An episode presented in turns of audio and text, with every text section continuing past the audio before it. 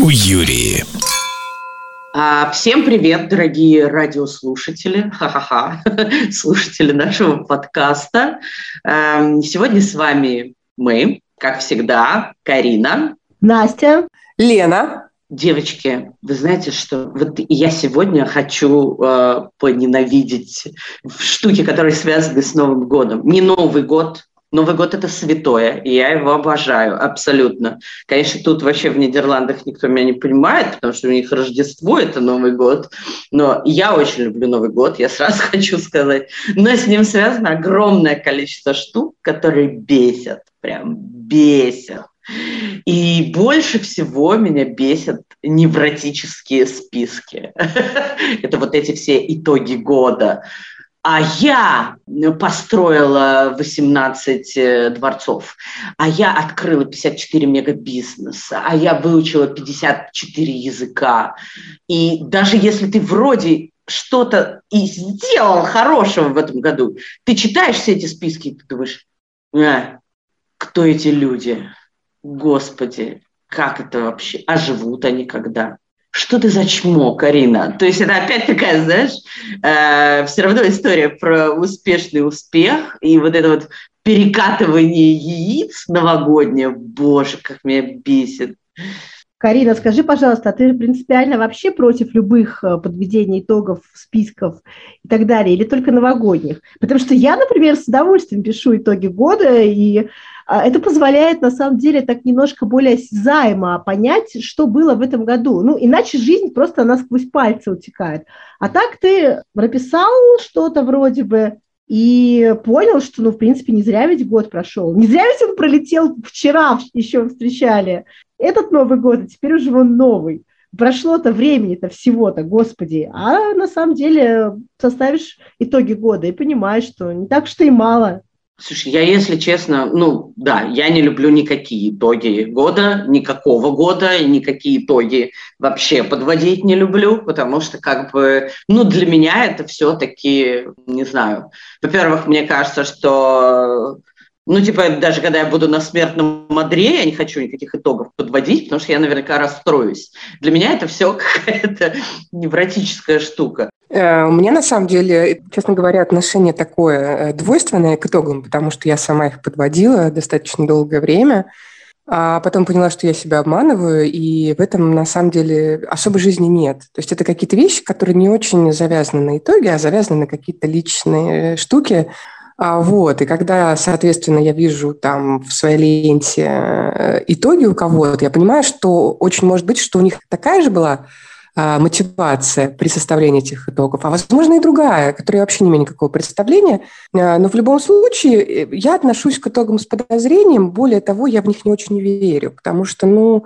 а, мало же кто пишет в итогах, что кто там где облажался, кто там какую гадость сделал, у кого там какая трагедия случилась. Ну, то есть там вот такой прям вот жести-то нет. А она что же есть в жизни? Все такие сияющие, восхитительные, все каких-то вершины снежные описывают люди. Я за них очень рада. Но в то же время мне кажется, что это такая немножко плоская картина жизни. Потому что жизнь, она несколько более э, разноплановая, скажем так. Поэтому, когда я вижу такие итоги, есть ощущение в этом какой-то, я не знаю, как сказать правильно, ну, кастрации, что-то такое. Слушай, ну это жанр такой, мы подводим какие-то достижения, какие-то позитивные вещи. Хотя, кстати, я, например, пишу мелким шрифтом в конце, какие минусы были. В общем-то, делаю довольно честно, мне так кажется. Я не знаю, кто... Ну да, отчасти, наверное, это такое самопозиционирование, но, с другой стороны, я лично в этом ничего такого плохого не вижу.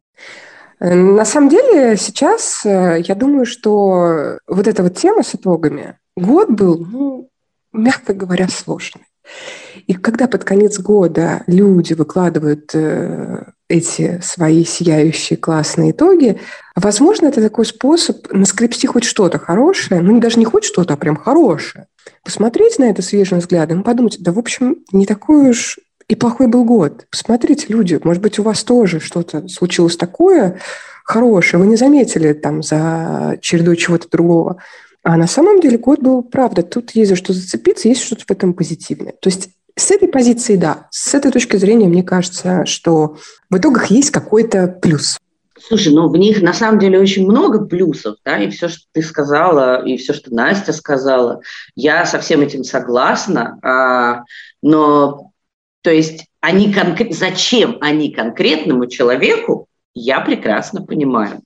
Вот. И, наверное, каждый человек действительно должен писать их себе в тетрадке именно для того, чтобы э, понимать, что действительно я и это сделал, и то сделал, и вот это было хорошо, и вот это было хорошо. Я, например, клиентам даю такое задание, потому что очень часто человек, э, находясь в пути, не замечает прогресса своего собственного, не замечает успехов, не может остановиться и порадоваться им. Это важный момент, э, ну, по части саморефлексии, да, своего собственного успеха. Но как бы если действительно добавлять в эти списки еще и сложности, трудности, какой-то self-care момент, да, типа, ну, маленькие шажочки какие-то, мне кажется, они бы были, ну, намного более действительно терапевтичными, классными и адекватными итогами года. Одно еще дело итоги года. Есть еще такой жанр, как э, планы на следующий год. И мне кажется, такого количества мемов, как по поводу этих планов, ну, мало по, по поводу каких вещей было. Ну, в основном, а, естественно, обыгрывается то, что эти планы, они на каждый год одни и те же. Да? Там похудеть, там выйти замуж, там еще что-то. И получается, что а, в основном люди, которые ставят эти планы, они не достигают этих целей и переносят их на следующий год. А вот вы пишете какие-нибудь планы на будущий год для себя? Я, честно говоря, реже сталкиваюсь в ленте с жанром плана на следующий год. Э, может быть, потому что есть такая в России привычка не говорить «гоп, пока не перепрыгнешь», вот эти все выражения. Ну, то есть люди э, стараются замалчивать какие-то свои штуки и не не распространяются, скажем так, об этом. Но, в принципе, да, есть пару, пару встречала уже планов на следующий год, и обычно это такая, как сейчас, вот не, не очень хочу навешивать ярлыки, но мы все знаем слово нарциссический. А, вот. И есть в этом какая-то тоже такая история, когда человек берет себя за ручки, под белорученьки и тащит на Эверест.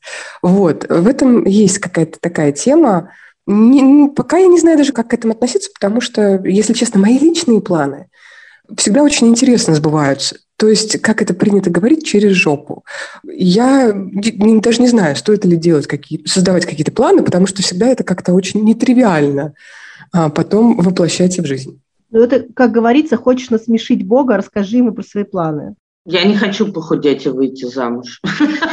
Я, я нет, нет, я никогда не пишу планы на будущий год, а, потому что они меня будут только нервировать, а другим людям они тем более не нужны. Я обычно у себя в голове формирую какую-то, ну, очень глобальную цель, ну, типа глобальная цель э, всего года. Не выйти замуж. Как это другая. Ну, и типа, и я стараюсь двигаться в этом направлении. Но я полностью согласна. Хочешь насмешить Бога, расскажи ему о своих планах. Хотя, знаете, в целом, когда все-таки у тебя есть какое-то глобальное направление, это в основном работает, потому что ты ну, стараешься какие-то свои жизненные движения да, направить в ту сторону. Вот прям так писать планы, как блогер, что типа в следующем году я собираюсь э, купить квартиру, наконец-то выучить еще 8 языков, э, квартиру на Монмартре, конечно же. Вот. И еще что-нибудь в этом духе нет таких, я не пишу. Ну, кстати, еще ведь очень сильно бесит то, что в связи с пандемией реально стало очень сложно писать планы. Если раньше мы действительно могли что-то планировать хотя бы там за 3-4 месяца, то сейчас мы не можем даже этого. И, в общем-то, даже когда речь идет о каких-то наших сугубо персональных планах, мы тоже никогда не можем знать, что не вмешается что-то. И в этом смысле, кстати, эти пандемийные годы, они действительно дали нам понять, что планы – это ну, нечто, что от нас зависит в какой-то довольно небольшой степени. Здесь я могу сказать не очень хорошую историю рассказать. А я когда после смерти своего кота обсуждала этот момент с психотерапевтом, и спрашивал, что же меня так просто корежит очень сильно. И она мне говорит о том, что э, когда люди переживают э, смерть там, животного, человека, неважно, но очень близкого создания, скажем так, вот. Э, основное мучительное заключается в том, что очень часто люди готовы ну, как бы взять на себя вину, еще что-то, потому что это создает иллюзию контроля над жизнью. Когда ты думаешь, что там ты виноват или кто-то виноват в том, что произошло, тебе так значительно легче жить, чем если ты поймешь, что то, что должно случиться, оно случится. Ну, то есть есть, к сожалению, такие вещи, которыми люди управлять не могут. Это абсолютная, стопроцентная неопределенность. И в этом смысле сейчас, вот в том а, мире, в котором мы оказались э, из-за пандемии, мы все, в общем, а, впрямую, да, существуем в этой системе координат. Причем, ну, как бы обычно люди как-то скрываются от этой системы, то есть у них есть там а, планы, планы, планы, а сейчас ты понимаешь, что все твои планы э, не стоят выеденного яйца. И если опять очередной какой-нибудь штамм найдут, этот омикрон сейчас выстрелит или еще что-то случится, все, до свидания. И это ужас, просто непрекращающийся ужас, который лишает тебя сил, энергии, там, жизнелюбия, всего. И вот с этим нужно уметь справляться. Это такая серьезная штука. Ну, слушай, ты такие, ну, такие глобальные вещи делаешь, заходы, но мы на самом деле вот реально, вот где, где вы будете отмечать Новый год, да, мне недавно попалась в ленте шутка, сколько много вариантов, ну, возможно, дома, есть еще другой вариант дома, ну, если не дома, то есть еще вариант дома, да, вот примерно так. Мы даже э, не можем себе позволить забронировать какой-то ресторан, потому что мы не знаем, сегодня 24 декабря, нет никаких гарантий, что там 30 декабря у нас не объявят о том, что все рестораны будут закрыты. А кое-где, насколько мне известно, уже объявили о том, что закрыто будет примерно все. Кое-где, это в том месте, где живу я, в прекрасных Нидерландах будущего, все закрыли еще 14 декабря. Вот, и поэтому у нас э, все эти три прекрасных варианта дома, дома и дома, ну, тут еще официально как бы запрещено больше четырех собираться, ну, то есть как бы ваше домохозяйство и еще не более четырех человек из других домохозяйств на праздники. Вот. А, ну, если, например, там в другом домохозяйстве будет 10 человек прям жить, то можно с ними. Вот, поэтому дома, дома и еще раз дома. И как бы, как хорошо, девочки, что Карина настоящая белочка, да, я начинаю покупать э, всякие новогодние рождественские подарки в октябре, без шуток, в октябре. Я просто, ну, типа, эта привычка родилась, э, и она оказалась очень полезной. Эта привычка родилась во мне еще во времена моей работы на телевидении, когда как бы, ну, Декабрь, сами понимаете, такое время, что ты точно не сможешь ходить по магазинам, выбирать подарки, типа, и ты должен это сделать заранее, чтобы к декабрю у тебя все уже было. И как бы, и привычка оказалась очень классной, и типа она мне нравится, и вообще здорово, всем рекомендую. И вот к этому 14 декабря у меня все уже было, когда все неожиданно схлопнулось, захлопнулись магазины, а люди, вы понимаете, да, с выпученными глазами бегают в ужасе, естественно. Слушай, ну я тебе могу сказать, что у нас э, в России ничего не закрыто, но у нас люди все равно бегают с выпученными глазами и все равно в ужасе. И, э, ну, ты тоже, наверное, еще помнишь, как, э, начиная где-то с числа 10 декабря, города превращаются просто в такую одну нескончаемую пробку, все начинают куда-то ездить. А, в этом году, кстати, я слышала такую версию, что в этом году даже больше они стали ездить, потому что у нас ввели QR-коды, и раньше можно было прийти в торговый центр в большой и там все купить. А сейчас, типа, те, у кого нет QR-кода, они не могут пойти в один большой торговый центр, и они вынуждены объезжать там 10-15 маленьких магазинов, чтобы все купить. Ну, я не знаю, правда это или нет, это такое а, бытовой эксперт, бытовая экспертиза, но я тоже абсолютно не понимаю, что мешает людям купить подарки в октябре. Я лично тоже уже купила. Я, в принципе, покупаю подарки только для детей. Для взрослых я их уже не покупаю давным-давно. Но для детей у меня все куплено. Так э, не только ведь магазины, еще например, почта. Вот почта сейчас абсолютнейший дурдом, причем очень многие люди там стоят э, с коробками. То есть они что-то куда-то отправляют. Вот в этих 20-х числах декабря они, видимо, отправляют какие-то подарки. Вот это, кстати, что? Мы только что говорили про планы, да, что мы не можем планировать, там, расскажи Богу о своих планах. Но ведь чуть-чуть-то мы можем планировать, мы можем запланировать, купить подарки в октябре. Ну, с одной стороны, да, а с другой стороны, я вот, например, ты говоришь, что ты покупаешь подарки детям, а я покупаю подарки или тем людям, с кем я отмечаю Новый год. Я об этом не знаю до последнего обычно. Вот я сейчас, 24 числа, не знаю абсолютно ноль вообще предположений, где я буду отмечать Новый год. И, и я, конечно, ничего не купила. Ну, поэтому даже не знаю, что тут сказать. Ну, девочки, вы гораздо более э, приятные люди, чем я. Я вот не подготовилась абсолютно. Ай-яй-яй-яй-яй, Лена. Мы неприятные, Лен. Я просто невротик. Ну, я тоже. Но это мне не мешает вообще забивать большой такой болт на подарки. Я сейчас э, сижу и последние дня три я думаю о том, что надо все-таки дойти до магазина и купить, э, ну, хотя бы напитки, скажем так, на Новый год, э, но мне так просто лениво себя куда-то выпнуть, что у меня до сих пор нету, например, шампанского. Хотя в нормальной ситуации к 24 декабря у меня это все уже давным-давно куплено.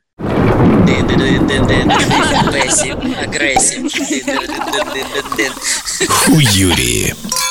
Ну, я не знаю, я в этой связи э, могу сказать, что единственное, что меня реально радует в этом чудесном декабре, это то, что у меня нет никаких корпоративов. То есть они как бы есть, но э, где-то далеко. А мне удалось избежать этого увлекательного э, времяпрепровождения, потому что я отношусь к той категории граждан, которые всем сердцем, всем сердцем ненавидят корпоративы просто.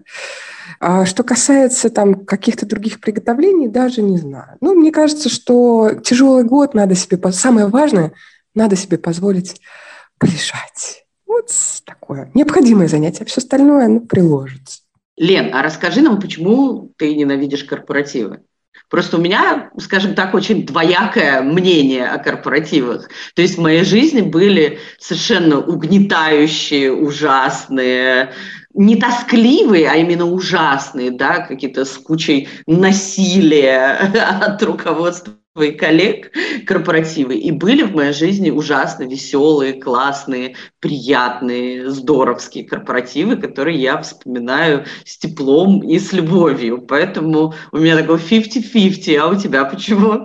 Э, ну, у меня, конечно, тоже был период, когда я очень любила корпоративы, и но это было связано с тем, что я работала в компании такого семейного типа, и э, там были очень теплые дружеские отношения, и при этом людей подбирали. То есть там работал хороший HR, она подбирала людей так, чтобы мы психологически подходили друг к другу. А в большинстве же случаев абы как берут людей на работу, да, они могут быть прекрасны, замечательны и все прочее, но для кого-то другого, не для тебя. Э, мне кажется, вообще, ну как, необходимость пить с человеком, который тебе э, не то чтобы неприятен, а с которым тебе нечем даже разговаривать, это такое неловкое чувство, когда ты сидишь и просто с горя начинаешь напиваться, потому что ну, совершенно непонятно, что делать, когда ты вот смотришь на этих людей и думаешь «never again», чтобы я вас... Ну, то есть э, ты можешь с ними работать, но вот все, это совсем другие же отношения. То есть тебя втаскивают в дружбу с людьми, с которыми ты не хочешь дружить в принципе. И, э, в общем, я про то, что мне в этом видится в корпоративах чаще всего, мне видится какое-то насилие.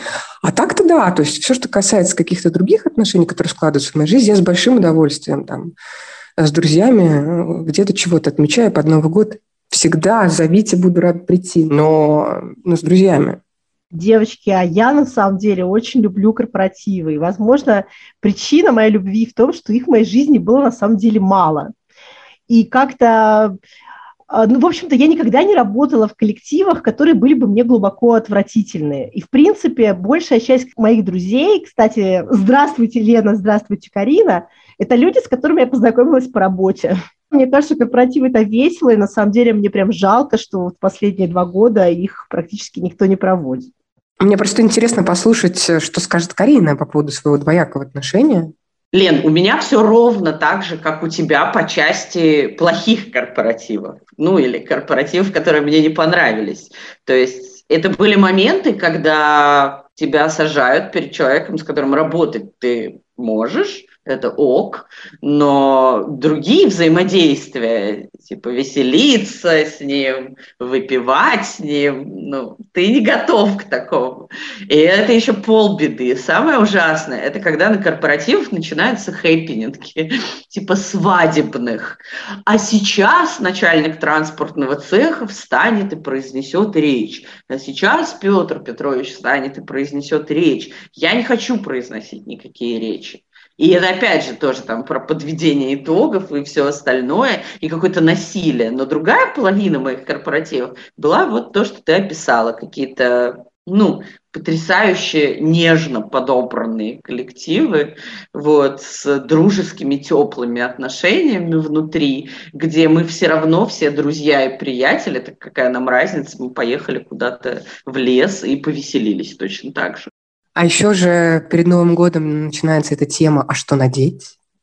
Там на корпоратив или на новогоднюю ночь. А вот если ходите на вечеринки, там же обязательно там все, там, если это костюмированное что-то, все начинают там заморачиваться по поводу темы. Сколько уже было вот этой темы, связанной, господи, с эм, ну, не, ну, неважно, все мы знаем там примерно список э, тематических вечеринок, через которые прошли все там от 90-х до там каких-то сюжетов из фильмов. Вот. А, или это что-то нужно обязательно себя купить, подобрать. И еще же такая тема, чтобы это было как-то красиво. И ты же понимаешь, что ты же напьешься, и как-то тебе нужно все себя, себя вот такого вот пьяного и замечательного нести э, людям. А, не то, чтобы мне это не нравится, скорее это такое напряжение, дополнительная головная боль к тому, что у тебя уже там на работе много завершающихся проектов, и у тебя горит одно место, мы все знаем, как оно называется, да-да, именно нос, вот, а у тебя какие-то тоже там домашние дела, нужно же до конца года от, отполировать. Другое слово хотела сказать, не вспомнила его, к сожалению, память уже не так. Ну вот, короче, квартиру привести в порядок. Еще же там под конец года нужно же встретиться с какими-то друзьями, которые вот вдруг про тебя вспомнили, у них есть подарки, ничего не имею против подарков, поэтому тоже выделяешь время на это. И тут еще параллельно у тебя вот эти вот дела с э, одеждой. Вот беда. У нас в детском садике э, у моей дочки на, императивно сказали девочки-снежинки, мальчики – животные или гномы. Так вот, почему мы теперь, девочки, удивляемся, что вокруг нас мужики, они или животные, или гномы. Это вот воспитывается еще там, на самом раннем этапе. Я ору просто вообще. Мальчики, животные или гномы. Все. Все, никаких вариантов. Если ты ростом вышел, ты животное уже. Вот. Если ростом не вышел, ты гном. А у меня на самом деле все просто, вот по теме, которую Лена сказала, с детства при том просто. Еще когда снежинками всех объявляли, как бы, э, ну, я просто скипаю всегда все костюмированные вечеринки, начиная вот э, с раннего школьного возраста. И все. Я, наверное, по пальцам одной руки могу пересчитать э, какие-то, я не знаю, это было несколько хэллоуинов, и то мои костюмы были настолько условны, типа ты одеваешь на голову бантик и говоришь, я котик. Слушайте, ну мне как человеку, который, в принципе, какое-то время даже тусовался с реконструкторами и прочими ролевиками, мне лично скорее интересна вот эта тема с перевоплощением, созданием какого-то другого образа и так далее. Но это, конечно, не должно быть так императивно. Почему-то вот именно 31 декабря мы все должны там, надеть на себя костюмы заек э, и прочих гномов. Ну, как бы нет. У меня нет такой проблемы, на самом деле, что надеть. У меня есть э, хвост-чешуя, в смысле такая юбка в пайетках – она выручает меня всегда, когда мне нужно куда-то там разодеться в пух и прах, поэтому я думаю, что я ограничусь ею. Кстати, по поводу одежды. А, наверняка ведь очень многие люди, я их хорошими словами назвать не могу, примерно в половине двенадцатого попрутся на улицу для того, чтобы заняться любимым развлечением, а именно опусканием петард. То есть одеваться надо таким образом, чтобы это все надо было еще и как-то легко утеплить и не переломать ноги на каблуках, э, и не застудить себе чего-нибудь и так далее. Об этом ведь мало кто думает, наверное. Слушай, я считаю, что петарды и фейерверки – это вообще отдельная тема. Я сейчас снова выйду в костюме какашки как бы, и обосру всем Новый год, но для меня, как для человека, и для меня, как для специалиста по поведению собак, Новый год, петарды, фейерверки, все это просто какая-то адская совершенно тема, абсолютно, потому что, ну, как правильно недавно написала Афиша, что фейерверки как бы нужно немножко приглушить, и не только для собак, но и для людей. На самом деле, ну, что кроме собак э, существуют еще маленькие дети, пожилые люди и все остальные, и огромное количество шоков, ужасов, травм. Мне самой нравятся фейерверки.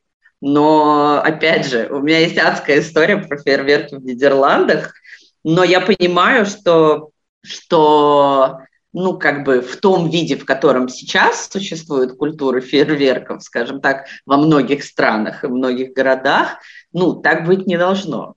Э, это ужасно травматичная штука. А что у тебя за история с фейерверками в Нидерландах? Я ждал этого вопроса. Слушайте, история абсолютно адская.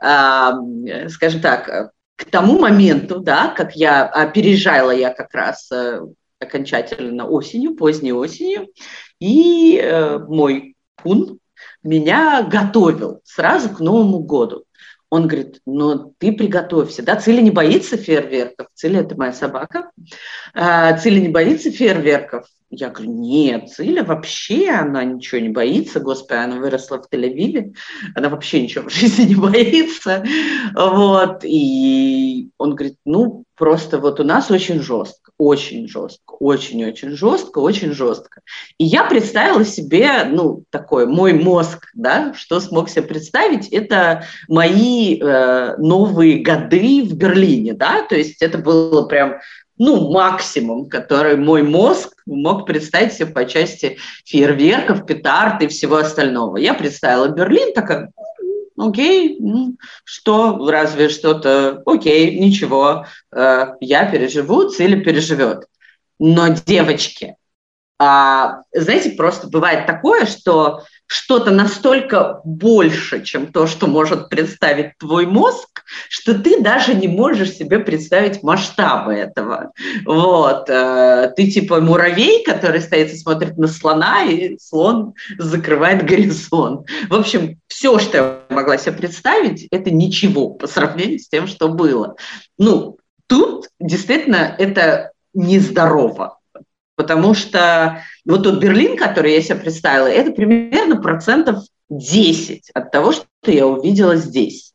И это было прям, ну это было страшно, реально. То есть мне стало прям физически плохо и некомфортно. И собаки тоже. Мы сначала пытались спрятаться во дворе, но там было тоже очень плохо и громко. И в итоге мы спустились в гараж. И вот там мы сидели какое-то время, потому что я прям действительно чувствовала себя как будто во время какой-то бомбежки. И это было действительно ужасно, но людям от этого весело. Притом Кун мне потом сказал, что сейчас это уже осталось процентов 30 от того, что было раньше. В этом году фейерверки запретили, естественно. Их вообще хотят здесь э, запретить, потому что у людей с ними не очень здоровые отношения, очевидно.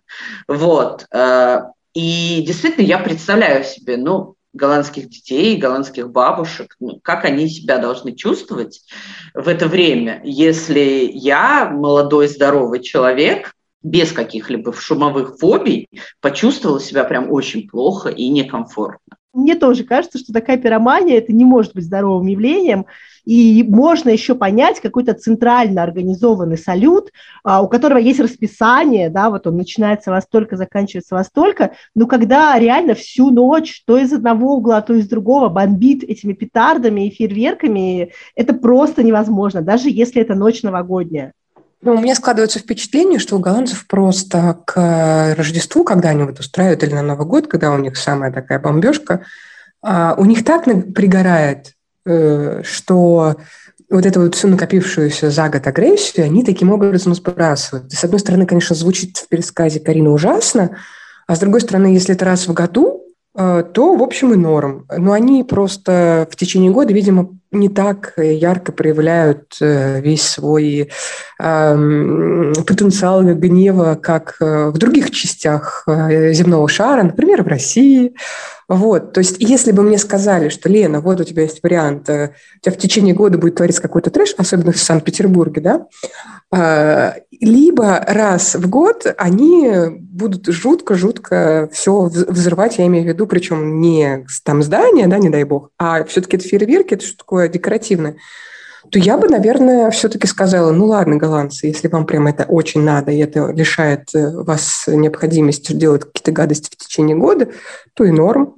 Мне кажется, твоя версия супер верная, потому что действительно э, в течение всего года уже даже в те моменты, когда я ору как чайка, понимаешь, и как раненая самка гепарда на какие-то жизненные ситуации обстоятельства, эти люди остаются как бы как э, мандалорцы такие все время. This is the way.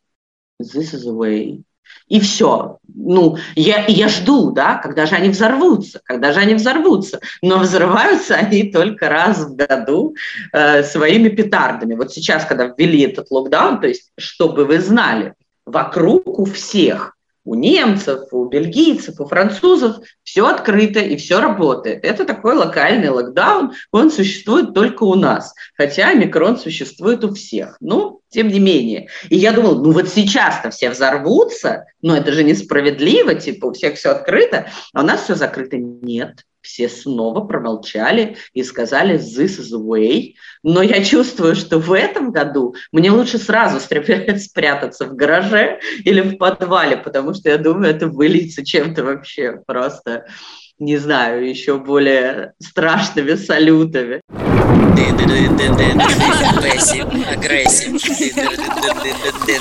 Хуюри. А как вы относитесь к традиционным новогодним блюдам? Они ведь есть не только в России, да, ну, про Россию мы все знаем, это, конечно же, оливье, это селедка под шубой. Я, кстати, обожаю селедку под шубой. Я понимаю, что это есть нельзя, по крайней мере, чаще раза в год, но она мне очень сильно нравится. А, но это же какая-то просто майонезная бомба, которая, которую невозможно съесть. Она готовится в таких количествах, что ее невозможно съесть за раз. А, это все потом стоит в холодильнике, да, то есть вот эти мемы про оливье, который доедается утром 1 января, а, и это требует больших усилий, на самом деле, все это приготовить, и все прекрасно понимают, что это не съедят, и что-то вот есть в этом какое-то такое, что такое хтоническое, очень архаичное. Как вы считаете, что вообще про это думаете? Едите ли вы традиционную новогоднюю еду? А, я ем, но я люблю очень на Новый год ходить в гости. То есть я это не готовлю.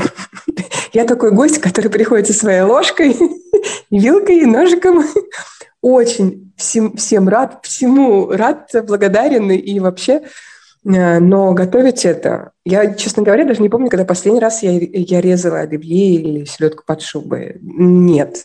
И, ну и второй мой способ избежания э, производства этого всего, это, собственно, в ресторанах. Я очень люблю в ресторанах заказывать оливье, и э, иногда селедку под шубу, что я оливье просто больше люблю. Э, но в общем и целом, мне кажется, а селедка под шубой, оливье и, конечно, мандарины – это то, ради чего, в общем, стоит дожидаться конца года, терпеть этот весь трэш, и, наконец-то, вот тебе благо... ну, как, награда э, за все страдания и, и прочее. Это, собственно, новогодний стол, и люди счастливые, несколько часов, но все-таки, которые радостно это все пожирают.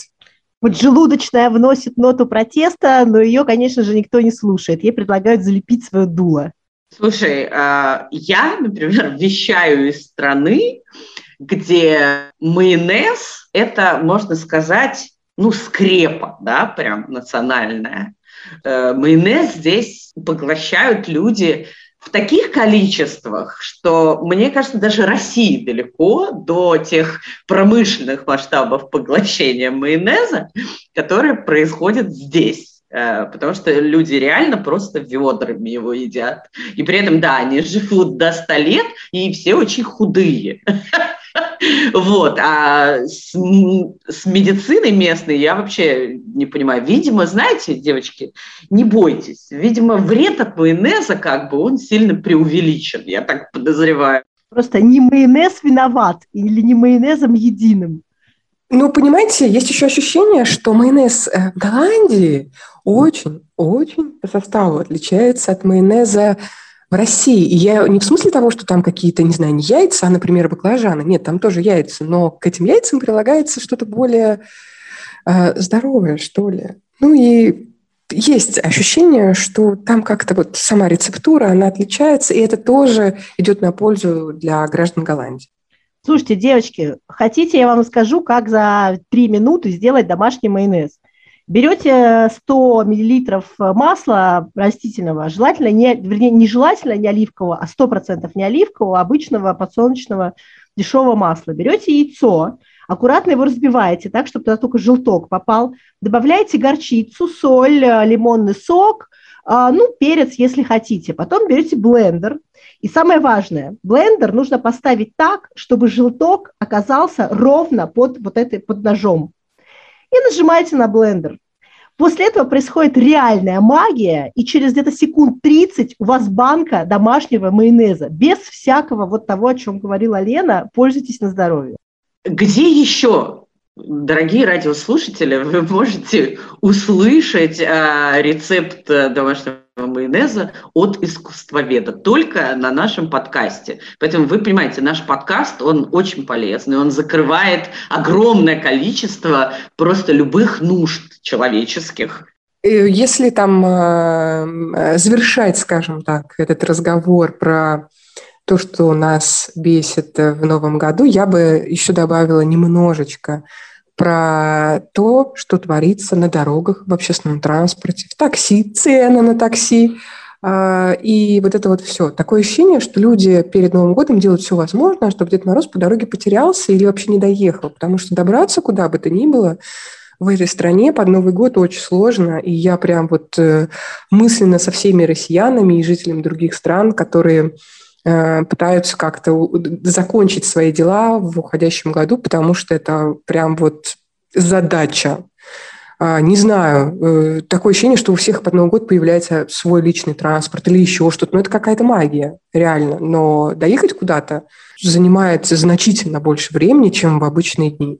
Да, я тоже это замечаю уже очень много лет, и мне тоже это не очень понятно казалось бы, вроде бы наоборот, как-то ну, активность должна потихоньку снижаться, но нет, действительно, есть ощущение, что все хотят закончить какие-то дела именно до этого последнего удара курантов. То есть это реально то магическое мышление, о котором мы сегодня, не называя его этими словами, но много раз говорили.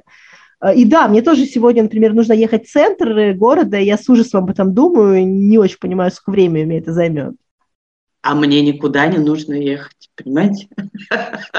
Вообще никуда, ни, никуда не нужно ехать, и я никуда не могу ехать, поэтому, ну, вообще, конечно, я понимаю, о чем вы говорите, и мне кажется, это все действительно связано с тем, с теми самыми э, завершением дел и подарочками, о которых мы уже поговорили, но да, конечно, это везде происходит, и это прям, ну, по-настоящему, мне кажется, омрачает Новый год и вот эти вот э, рождественские новогодние дни, потому что это куча стресса, потери времени и вообще, в общем, ребята, локдаун – это, понимаете, круто пыталась убедить себя Карина. А что мне еще остается? Ну, против пробок локдаун, да, наверное, это самое эффективное решение. Ну, на этой э, позитивной ноте я предлагаю сворачиваться. И в этой связи от себя лично напоследок хотела бы сказать и пожелать всем, а, кто нас сейчас слушает, чтобы то, чего вам не хватало в уходящем году, э, догнало вас в наступающем году в хорошем смысле, и хорошее, конечно же, догнало, а не там какая-то трянь. Вот. И это вот реализовалось получилось, и вы были счастливы и довольны. А, у меня странным образом в этом году в мою жизнь вернулась буква «ё». Я не устаю по этому поводу веселиться, иногда не очень веселиться, потому что раньше я никак не могла ее найти, мне ничего там на автоматическом уровне а, телефон не предлагал, а сейчас первое, что мне предлагает телефон, это буква «ё». Э, не знаю, возможно, это как-то связано с годом, но а, в любом случае неожиданно, приятно, местами утомительно, но все-таки прикольно. Вот. Желаю вам не менее увлекательных находок а, в наступающем году. А я тоже всех поздравляю с Новым годом, и я, конечно же, желаю, чтобы наконец закончился этот э, ужасный ковид, хотя он дает нам массу тем для разговоров, э, локдауны, да, там против пробок и все такое, но я думаю, что все-таки, ну его нафиг, пусть он уйдет куда-нибудь, мы его больше не увидим и не услышим. Я тоже, в свою очередь, присоединяюсь э, к Настиной просьбе. Дедушка Мороз, пожалуйста, я ничего больше не хочу в новом году. Я все сделаю сама, я буду очень хорошей девочкой, но только пускай ковид закончится. Уже сил никаких человеческих нет. А вас, наши дорогие слушатели, я тоже поздравляю с Новым годом. Я желаю, чтобы Новый год был прекрасным, теплым, лучше, чем этот, даже если этот ваш год был классным и хорошим, пускай следующий будет лучше. Вот. Хоть мы и говорим в этом подкасте о том, что нас бесит, э, но пускай вас ничего не бесит. Но если вас все-таки бесят многие вещи в новом году, о которых мы сегодня не упомянули, пожалуйста, подпишитесь на наш телеграм-канал, у нас там есть комментарии, обсуждения. Э, зайдите туда и расскажите нам обо всем, что вас бесит. И мы это пообсуждаем. И до встречи в новом году. Пока-пока. Чао, какао. Чао-чао.